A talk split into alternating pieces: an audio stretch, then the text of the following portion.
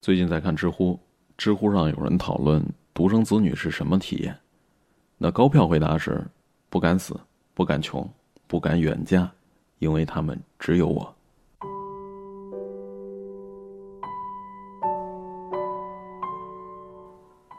完全被这句话戳中了，尤其是爸妈老了，越来越舍不得我们了。过年回家，我妈总念叨说我很烦，把家里弄得超乱。成天不停的吃，制造垃圾，烦死了。离开家的那天，我让他送我去机场，他拒绝了，说好远的，麻烦的很，就不去了。我感慨，我到底是不是他捡来的？那我跟他说了再见，他说别啰嗦了，赶紧去吧，别耽误了飞机。我只好讪讪的就走了。下了楼，我才发现。手机忘拿了。上去拿手机的时候，打开门，看他一个人坐在沙发上，很孤单的样子。房间很大，显得他格外的瘦小。他眼睛红红的，显然是哭过了。我难过的不是他的难过，而是在我面前假装不难过。跟别的感情好的父母不一样，他们至少还有彼此。还可以互相依靠，但是我妈，她只有我。我们总说希望父母更爱自己一些，希望他们有自己的生活。然而，中国父母最真实的状态，就是把子女当成生活的目标。我们小时候，他们给我们做饭，准备好吃的，送我们上学；我们长大了，他们操心我们考什么专业，找什么工作，选什么对象。那天看到一句话，没想到我们考了这么多年试，只是为了要离开家。很戳泪点呢。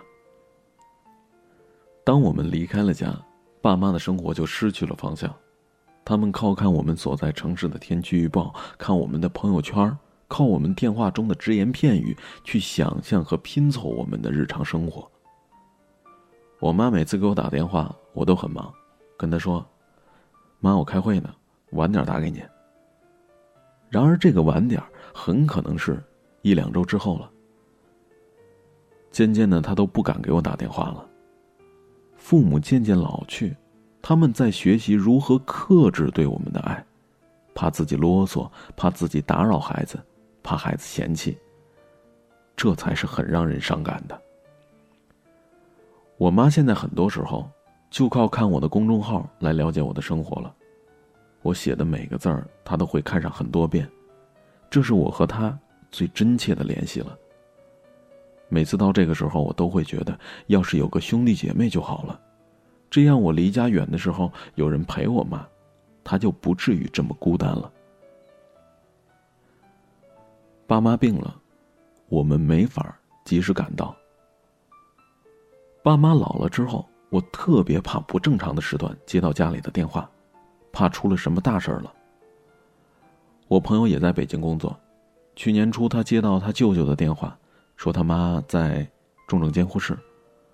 他当时就懵逼了，回过神赶紧去订机票，结果因为天气原因，飞机延误了五个多小时，飞到深圳，再坐动车到潮汕，再打两个小时公车才能到他家。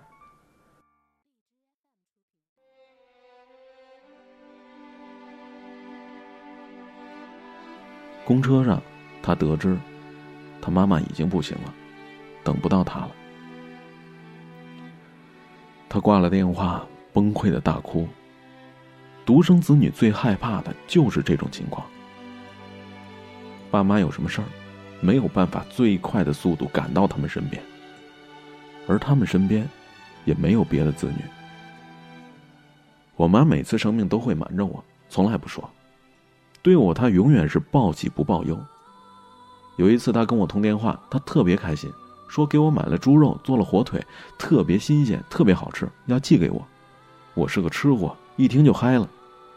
那过了几天，才从表弟那里知道，这几天我妈在住院，怕我担心，装没事儿呢。还好他已经出院了。表弟还特别的叮嘱我，一定要假装说不知道，不然我妈会骂他泄露机密的。我一想到我妈躺在医院的病床上，打着吊瓶，强忍着身体的疼痛，一脸兴奋的跟我说火腿的事儿。我眼泪就往下掉。之前罗同学，因为肾性高血压住院的时候，他隔壁床一个六十多岁的老人也是高血压，全身插着管子，半夜难受的一直叫，却没人在身边陪着。据说他子女都在国外，赶不回来。我当时就觉得这什么子女啊，这么不孝。没想到，我自己也这么不孝。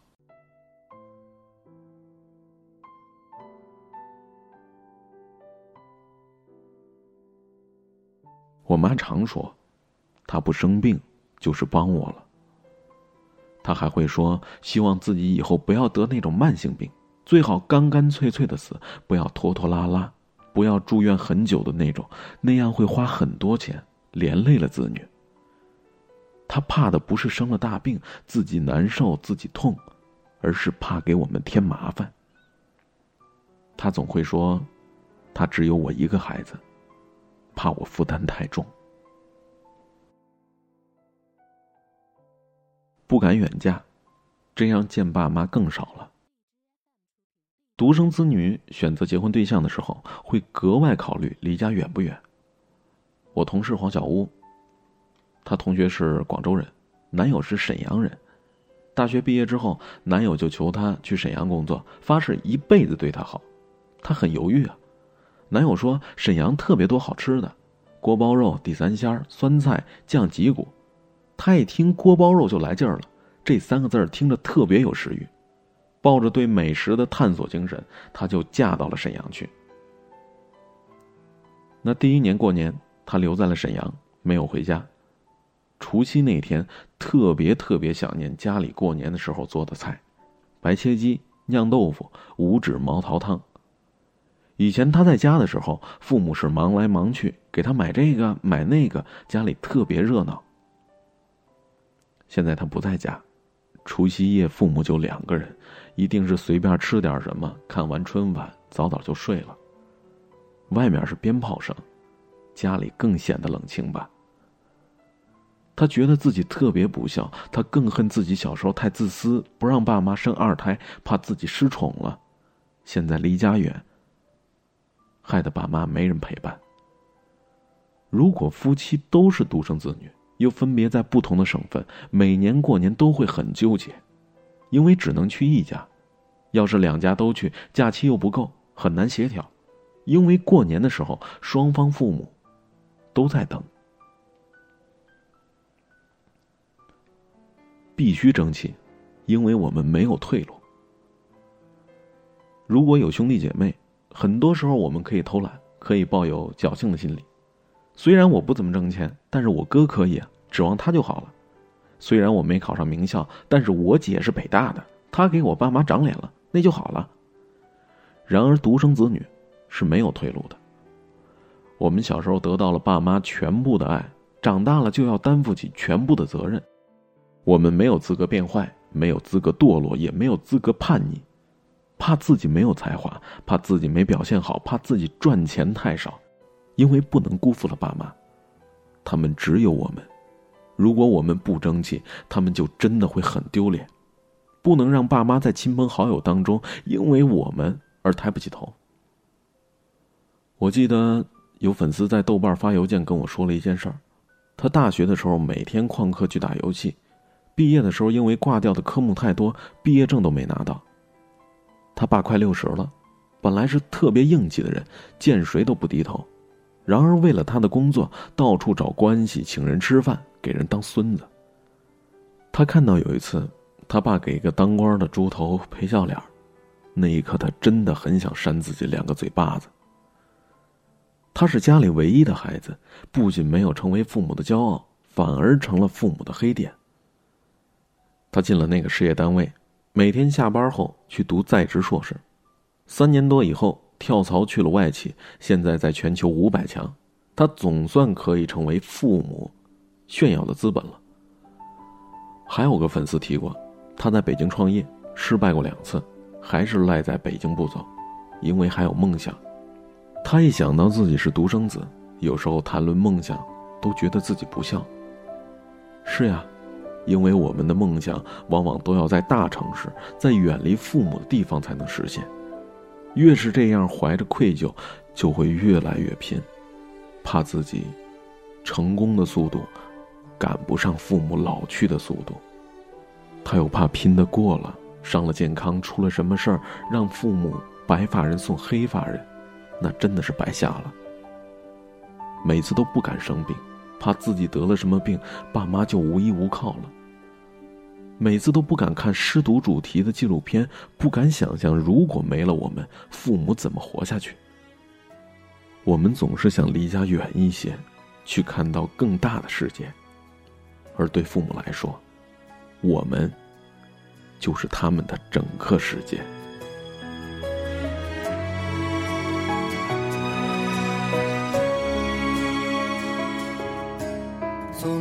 向你索取，却不曾说谢谢你。直到长大以后，才懂得你不容易。每次离开，总是装作轻松的样子，微笑着说回去吧，转身泪湿眼底。多想和从前一样。牵你温暖手掌，可是你不在我身旁，托清风捎去安